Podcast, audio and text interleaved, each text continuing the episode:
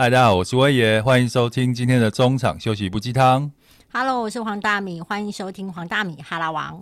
Hello，大家好，我是地产秘密客，欢迎收听地产好学生。这一次其实来泰国，我发现其实蛮多人都知道我们去，很多客户嘛。但是我发现就是客户也是蛮可爱的吼，就是他会说：“哎、欸，不好意思，Ting，我知道你在国外，但是我可能还是要问一下你，你什么时候可以教一些什么东西呢？”我想说，哇，客户真的是非常的可爱。对，那我们威爷呢，这两天都一起去按摩嘛。然后因为按摩也没有用手机嘛，然后大概就是九十分钟，就是足部按摩。然后他就突然打开手机说：“你知道九十分钟就是好多讯息哦。”对啊，我发现你工作也是蛮被绑架的诶，就很恐怖啊！我甚至已经在我的 LINE 的那个状态那边写说我出国中，就他们都还是继续留言。我想说都不看我，你不要这样讲哦，Ryan 也有赖你哦，但如姐也哦，不要乱讲话哦。那大米呢？我，我没有什么工作哎、欸，就是工作赖我的情况不多。但是我要分享就是，呃，二十年前吧，我是大学的毕业的时候来泰国。那那时候大家就是呃大学生，所以是参加那种很便宜的行程。然后你知道，我们每天都在吃炒空心菜。然后导游就跟我们说，泰国最有名的就是炒空心菜，炒空心菜很难得，要再多吃。然后你知道我们已经多吃到每一餐都在吃，不是冬阴功吗？怎么是空心菜？真的真的。然后我们已经吃到到最后翻脸，然后翻脸之后，后来导游才去帮我们塞了一一餐比较好的。可是现在回头想想，就是说第一个我们就是当时的旅费很低，然后。哎、欸，所有泰国基本的行程，我们那一趟都去了，比如说人妖秀啊，哦、然后看蛇啊，买蓝宝石、红宝石啊，买药啊，买药都去了。我相信还蛮多听众可能有经历过这一段，嗯、我就不太清楚现在泰国还要不要走这些必须走的行程。没，我我来泰国都没有跟过团，所以我不知道跟团的行程是怎么样子。我们那时候。跟团，而且我们会住在离市区很远的地方，嗯，然后拉车拉车非常久。但是我觉得以前的泰国航线跟现在不一样，现在比较时髦，嗯，然后嗯不太一样。但我要说的是说，其实我觉得我比较印象深刻的旅行，吼，反而是很多时候是我自己当时候的心境。我刚刚在要开录之前，我想到一件事情，就是说。我曾经有一个旅行是去日本，那那个去日本的行程其实是有，那时候我的当时的男朋友，呃，他本来的想法是说他要跟我们一起去，跟我的姐妹们还有我这样一起去，那不是很好的事吗？对。可是我发现一件事情，就是我那时候好像跟他说我们要去东京。所以呢，他好像就订了东京的飞机票，然后结果你知道吗？我有多两光。后来我的姐妹们告诉我说，因为我们要去的是京都，然后你真的很两光，我真的，然后我就跟我当时的男朋友说。哎、欸，我好像不是要去东京哎、欸，我是要去京都哎、欸。虽然有同个字，但是差很多哎、欸。对，我就是对，我真的呃，但是我告诉你，我跟你讲，当我是我跟你讲，我平常如果是别人的朋友，我真的是一个很 nice 的朋友，就是随和大方，然后很多事情都不计较，然后都还很够意思。可是我跟你讲，我成为女朋友这件事情的时候，哇，那可不一样，那真的很可怕呢。你知道我要求的标准超高，明明是我跟他讲错，所以他在东京，对不对？那我们在京都嘛，但你知道吗？我真的是有浪漫病，我就会觉得你应该要从东京飞来京都找我。恋爱小说不是都这样子演的吗？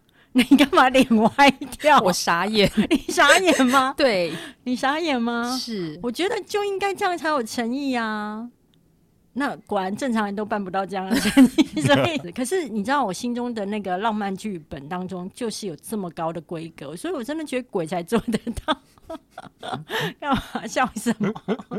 那你都没有那一种吗？没有哎、欸，可是你想要我讲我最早期出国的时候，印象最深刻的时候是去巴黎。你去过巴黎？我去过巴黎。天啊，你好时尚哦！我是对我时尚挂的。哇，我也去过巴黎。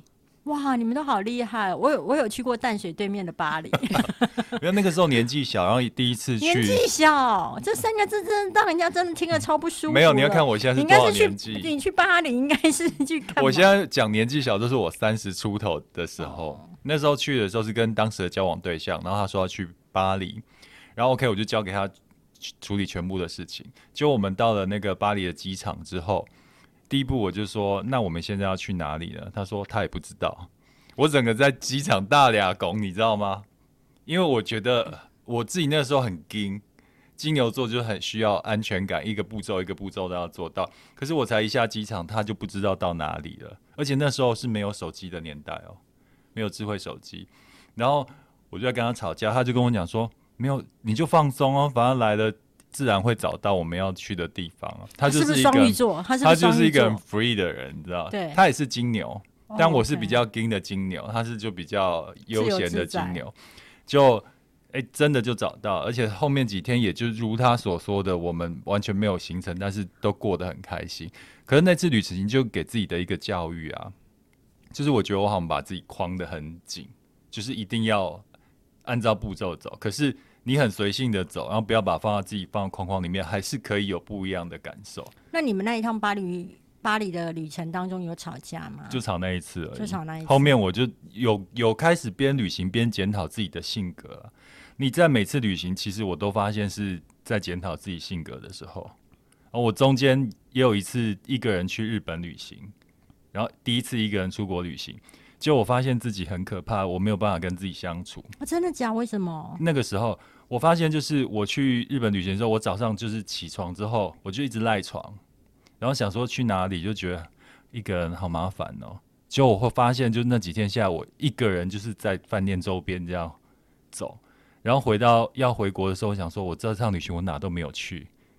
那到底在干嘛？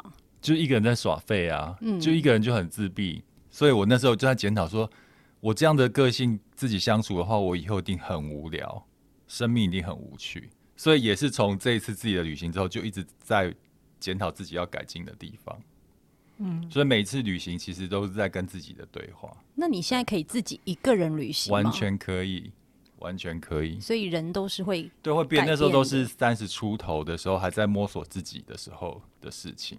对啊，嗯，你你上一次我记得有一趟很长的旅行是你一个人去的，我一个人旅行，但是那时候我是没有跟我先生讲说我是一个人，因为他只要听到我一个人，他就会反对。他一定会很不高兴，嗯，因为他觉得他现在知道怎么办？他已经知道了，知道对，他知道啊。因为其实那一趟是我疫情前，就是已经三年半去，然后那时候是跟我一个非常好的好姐妹，我们就一起去了那个英国。然后我就跟他说：“那我想要再待久一点，我想要去荷兰，因为那时候我就是很喜欢看建筑嘛，所以我就觉得我一定要去阿姆斯特丹跟鹿特丹。然后那时候呢，就是我先生工程师，他就一直以为就是那个好姐妹会跟着我一起去荷兰。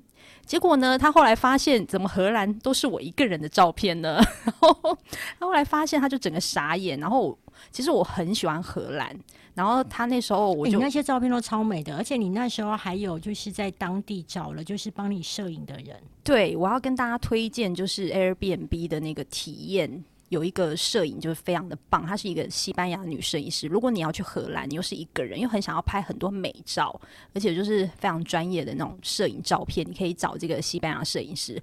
如果你有兴趣，你可以私讯我，再把他的资讯给你。而且他就是会呃跟着我。然后他会带着我在那个阿姆斯特丹的运河到处的走，拍了大概一两百张的照片。然后呢，拍完多少？我跟你讲，你们可以猜，就是他他大概花了一个小时，然后我们就拍了很多照片嘛。然后他还请我喝了一杯咖啡，在咖啡厅。我来猜，我来猜。好，你来猜，这样子大概这样服务多少？然后两周会收到照片，然后他都是给你原档。对，你来猜一下大概多少钱？一千两百铢。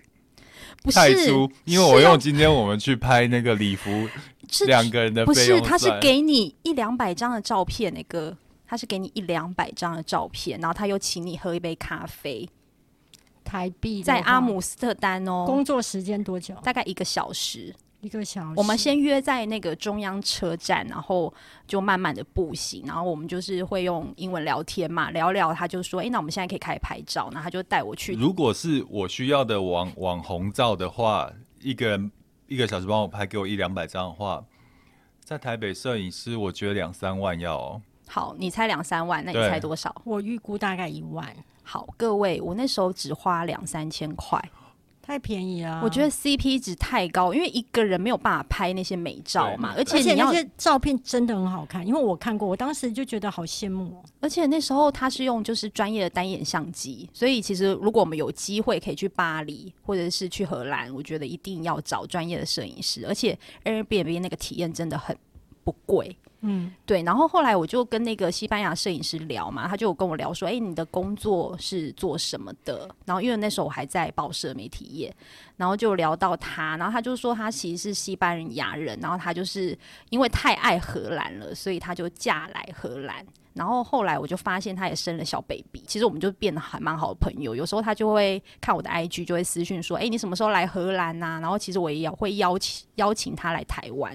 就是我觉得这是一个非常好的体验，但我觉得一个人旅行其实最大的好处是你可以认识你自己。嗯嗯，因为其实我是一个嗯，你知道巨蟹座嘛，就是还蛮害怕孤单的，对，就很怕一个人。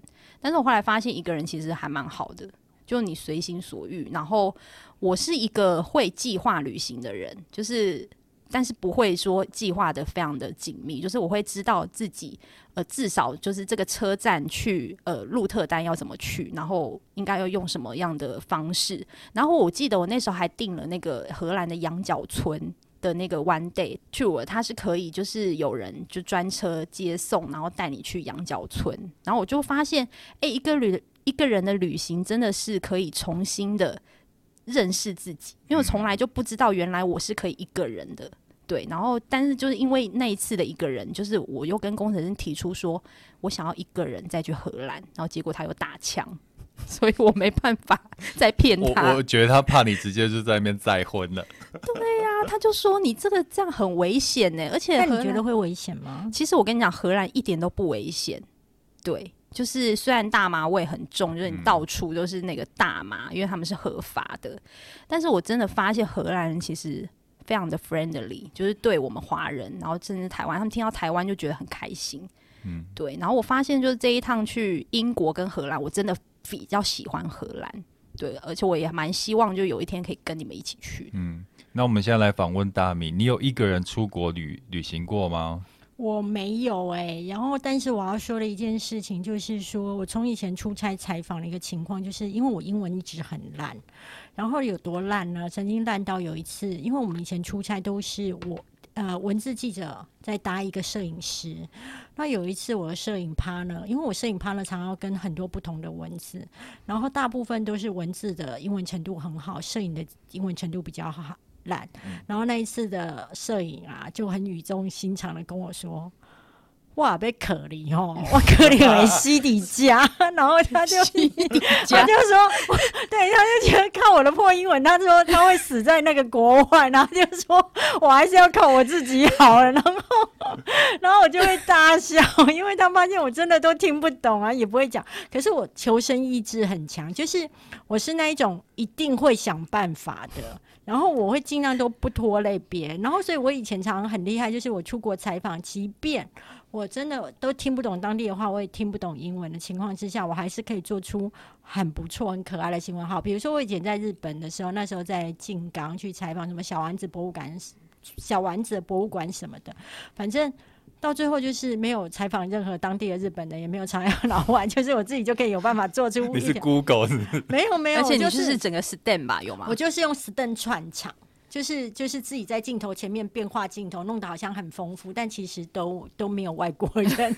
对，其实你们注意哦，很多记者其实在国外采访的时候，你们都以为说哦，他在什么印度报道、英国报道，你真的认真去看，其实他从头到尾，他大部分很多记者跟我一样都是没有采访当地人的，去掩盖自己的英文不好，或者是他其实是采访的是那一次，比如说那个企业的公关或是导游，所以。以其实不太需要英文那么好，也没有关系。再来就是，哎、我很会想办法。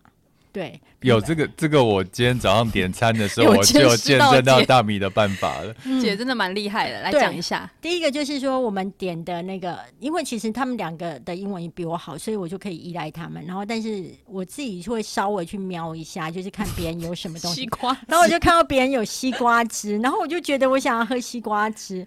然后之后我就哎。欸就问了他们，就问了你们两个要不要，然后你们两个就说要，然后我就找去就走过去，他就很勇敢，就找去。找服务生，然后我就跟他比那个西瓜汁，然后跟他讲十一，然后之后他就我就回来，然后回来之后就觉得好像别人的餐点都比较好吃吧，然后他们两个就是都很满足了，自己默默开始吃餐点。那身为一个就会觉得。既然都是免费的，那就什么东西都想要吃一下，因为早餐是要点的，但都免费，所以呢，我就站起来，然后就以迅雷不及掩耳的速度开始绕场，然后就去看，我都没有告诉他们两个，我就去看说谁桌上的食物我是看起来还不错的，我还蛮喜欢，我就立刻跟他们讲说，Excuse me。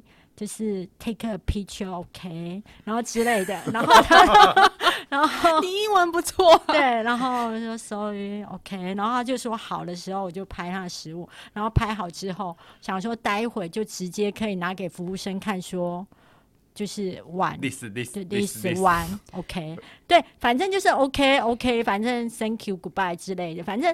我常常因为态度实在太自然了。我有一次去什么采访什么日本的恐龙展吧，那个老外展览员还觉得我英文超好的，我就觉得莫名其妙，就是因为我实在态度就是太活泼了，所以我希望大家就是万一英文不好啊，其实也不用恐惧。我我觉得我之后可能会一个人旅行，因为其实我个性，我发现我年纪越大越自闭。我我真的很建议你自己去一个人旅行啊，因为一个人旅行的重点是在认识自己。没错，嗯，像像。刚敏婷讲说，她觉得自己是喜欢热闹的人。对，我是发现我自己是为别人而活的人。就比如说，你今天跟别人去的话，你会特别用力的去排行程，安排什么？就是没有啊，你这一趟没有，有啦。好了，我不能这样讲。那是之前的我。哦。但你发现你自己去的时候，其实你就无所谓。没错，而且是你想要去的行程，你可能去，比如说。运河旁边的咖啡厅，你可以坐一个下午，你都不会有压力。所以，我我真的强烈的建议你，下次送自己的礼物就是一个人去旅行看看，然后一定要去一个国家是要用英文的国家，也不一定，你只要跟他出去就好了。没有没有，我我的想法是说，我想要一个人自己出去玩跟旅行，是因为我发现我跟大家有一点点不太一样，就是在于说。我觉得住五星饭店或什么的，其实我当然也觉得蛮好的。然后，但是我好像很喜欢很接地气的生活，我很喜欢融入当地的生活方式。然后，我觉得，嗯，好像那样的走路，或是那样去那种小店，或是那样跟当地的人聊天，对我而言的吸引力都比较大。嗯然后我我自己后来发现一件事情，就是我很懂得生存。就我记得有一次去巴厘岛采访的时候，那因为我还是很破，那我们公司就交代你除了那个巴厘岛的一般的那个观光旅行行程，你要带一点其他的行程回来。我就发现我很厉害，我就看到有那种巴厘岛那种女孩子，那种小小年纪不是就开始来跳舞嘛，我就跟我摄影说立刻拍她。虽然我的英文很烂啊。然后就 用那一种很破的简单的英文，就去访问了那个小女生，嗯、然后以及她妈妈，然后就做出就是就是巴厘岛的小女生，可能白天就要去上学，到晚上的时候就要来，好厉害哦！对对对对，对对 这样也可以做一条新闻，可以可以可以可以。然后另外一条搭配稿是。巴厘岛的壮阳药，嗯，好 适合你哦。这个主题 没有，我我要说的是什么，你知道吗？就是你你要去观察你是一个怎么样的人。那我觉得我是一个很会解决问题跟想办法的，而且我会瞬间就是找到抓到时间。所以以前可能会比较恐惧啊，那现在会觉得应该都还好，就是反正到时候想办法就好。嗯，我觉得年轻的时候，那时候我去巴黎的时候，因为也没什么钱嘛，然后我们就住在一般的那种饭店。然后我记得，就是因为我的好姐妹，就是当时她已经嫁的不错了，然后我真的发现我跟她的消费习惯完全不一样。我记得我那一趟就是巴黎的旅行，我大概只花了，因为因为当巴黎真的消费非常贵，我大概花了八万块，我完全没有买任何的名牌。然后我的朋友是买翻，就是他那一。那一次的旅行，他大概花了五十万，那我就发现我们的那个消费的 层级完全不一样。但是我有跟他说，就是其实我还是蛮想去巴黎，而且很想跟他去。嗯、然后我们这次就约定说，哎，也许之后我们不用再住旅馆，我们可以选择 Airbnb。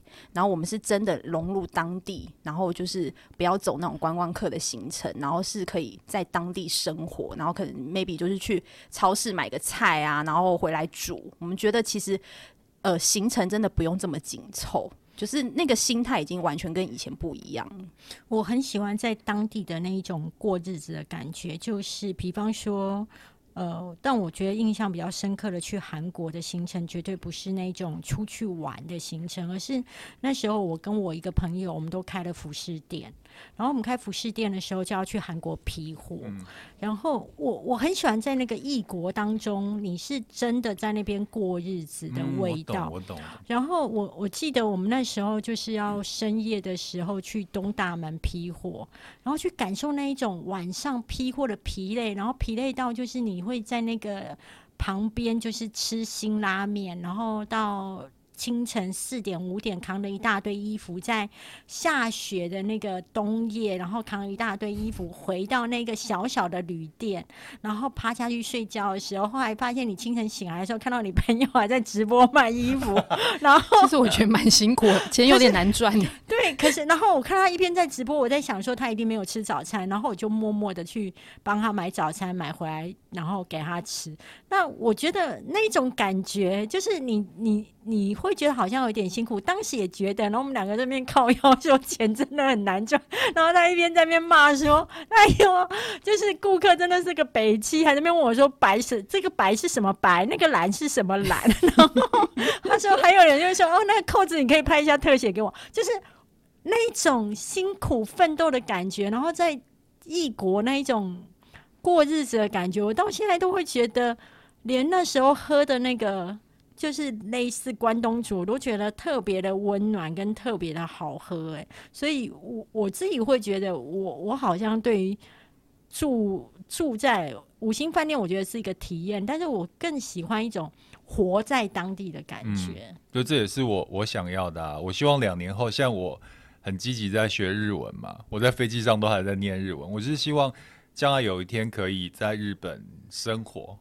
因为之前都是去旅游观光，我最多只有待十几天。可是我希望以后可以待到半年，然后甚至就是长时间在那边，然后一个人在日本旅游生活。然后所谓的生活，就是你必须要在当地有事情可以做。嗯。第二个就是要有当地的朋友交友圈。然后我最希望就是可以在日本谈恋爱，就住在那边。这是我很 OK 的。你的人生都好浪漫。没有没有，你在那边谈恋爱一定是可以。对，我希望谈恋爱多很好，就日文又学得好，又可以融很快的融入当地。没有，到到最后你交往的是也是讲中文 的。不会不会不会，所以我也是希望就是将来的不是只有旅游了，而是去体验另外一种不一样的生活吧。嗯，我其实蛮就像你写的啊，就是。旅游就是到一个人家活腻的地方去嘛。旅游应该呃有一句话我觉得很好，就是旅游就是从你自己活腻的地方换到另外一个别人活腻的地方。我自己是蛮期待十一月我们的旅游的，在日本去日本吗？淡如姐会一起。对，那。怎么突然进？我们就是会大概就是跟着日本通的脚步，展现我们台湾怂。我们就是拖累，去拖累他的。对，对，对，因为这次我其实蛮期待可以在日本看到一些房地产的。嗯、最近因为那个日币跌嘛，虽然日本的房价也有涨，但是我还蛮想要看日本的房子的。嗯、因为之前其实我跟 Sam 有知道一个东京的帝王，就非常贵。然后我们那时候就很想要去采访那个案子，就去开箱那个案子。刚好那个案子负责的人在台湾是我们的学妹。然后那时候我真的很好奇这个案子总价多少，他就跟我说：“不好意思，学姐没办法跟你透露，因为这个是要身家调查，然后要知道你的身份，你真的有对这个物件有兴趣，才能够透露给你。”我猜应该好几个亿台币啦。真的、哦，要不要先透露淡如姐的身家给他知道？我超想要这次看有没有机会能够去一下东京的帝王。嗯，对，就是希望可以去开箱一下这个房子。我只想要去看枫叶，跟感受一下在那边睡觉的感觉。我我想要、哦、还有泡温泉啊！我想要那边看淡如姐带我们看房子的感觉，我，我觉得这就很很很接地气。对，因为我以前每次去东京，我都会在人家那个房仲前面看，不是都会贴那个好多次，我也会，我都看一下哦，这哪哪一个站多少钱，然后算一算，想说哎自己买得起吗？但一直都没有机会请当地的房仲带我们去看房子。对，所以这一次非常期待，所以大家到时候再跟大家分享。嗯、所以到时候我们到东京的时候，晚上又会来录 Podcast 节目，对不对？应该有姐吧？那我们都不用讲话啦，就让姐讲话就好了。好啦，那我们这一集就到这了。我相信大家一定都很期待下一段旅程要去哪里，就是希望大家都可以实现自己的梦想。那不管是要一个人旅游，还是跟好朋友一起旅游，都很棒。嗯，那我们就下一集再见喽。耶，收工，我要睡觉了。拜拜。拜拜。